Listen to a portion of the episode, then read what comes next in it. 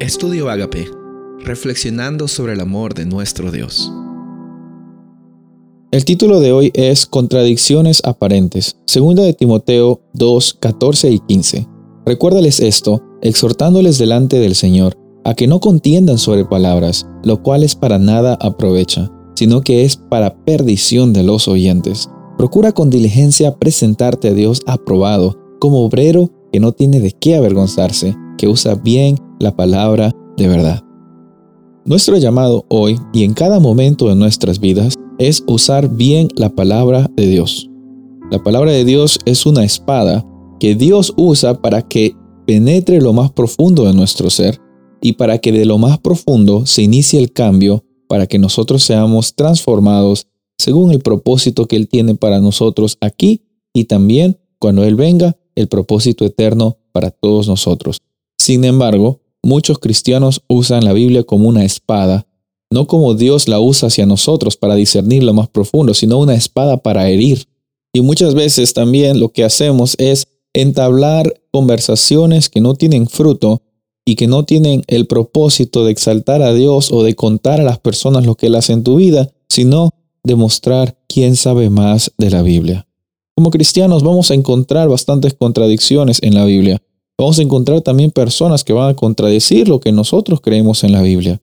Pero hay que recordar en primer lugar que el cristianismo y la experiencia que tú tienes en Cristo Jesús no es solamente un asunto eh, conceptual, no es solamente un, un asunto cognitivo. Estamos llamados a vivir una vida correspondiente a lo que nosotros decimos saber y decimos creer. Porque el creer no solamente es un acto que tú tienes en tu mente, sino es un acto que involucra todo tu ser y lo lleva a la práctica y lo lleva a la acción. Van a haber bastantes contradicciones en la Biblia, aparentes contradicciones según nuestra lógica. En primer lugar, recordemos de que la Biblia no es un libro como un libro de literatura cualquiera, sino es la revelación de un Dios infinito. Nuestra mente finita muchas veces no puede comprender la mente infinita y los planes increíbles y eternos que tiene Dios. Tenemos que considerar también, en segundo lugar, de que no se trata de que nuestra lógica se amolde a lo que la Biblia dice y la verdad y la revelación eterna de Dios. Yo considero que es al revés. Nosotros necesitamos intentar y pedir al Espíritu Santo que nos guíe para saber los designios de Dios para nuestras vidas no solo para saberlos en un nivel de nuestro cerebro, sino para también practicarlos y que esos designios de Dios sean de bendición. Dios no te va a dar algo que no sea para tu bendición. Dios no te va a quitar algo que no sea para tu bien. Recuerda siempre esto y cuando encuentres contradicciones en la Biblia, tienes que empezar desde lo más claro hacia lo más profundo. Con esto no estamos diciendo de que tienes que conformarte con una lectura superficial de la Biblia.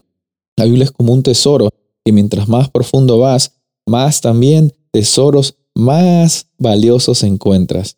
Pero al mismo tiempo, estamos llamados a no entablarnos en conversaciones de contradicciones, sino en oportunidades para presentar al que está transformando nuestras vidas un día a la vez.